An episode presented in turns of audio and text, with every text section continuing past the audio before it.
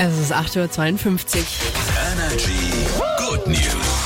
Meine gute Nachricht heute Morgen kommt aus Stuttgart und ist das erste komplett vegane Hotel im Kessel. Wow. Und damit meine ich jetzt nicht nur das Essen, sondern das Hotel Kohle, Köhler im Stuttgarter Osten verzichtet auf jegliche tierische Produkte im eigenen Haus. Also Möbel, Bettwäsche, Pflegeartikel, Reinigungsmittel und eben das Frühstück inklusive Betthupfer sind rein pflanzlich.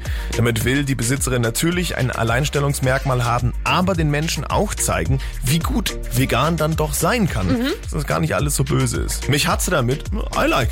Egal ob glücklich vergeben, erfolgreich geschieden oder frisch auf dem Markt, wir können uns ab heute alle richtig schön auf meine Good News freuen.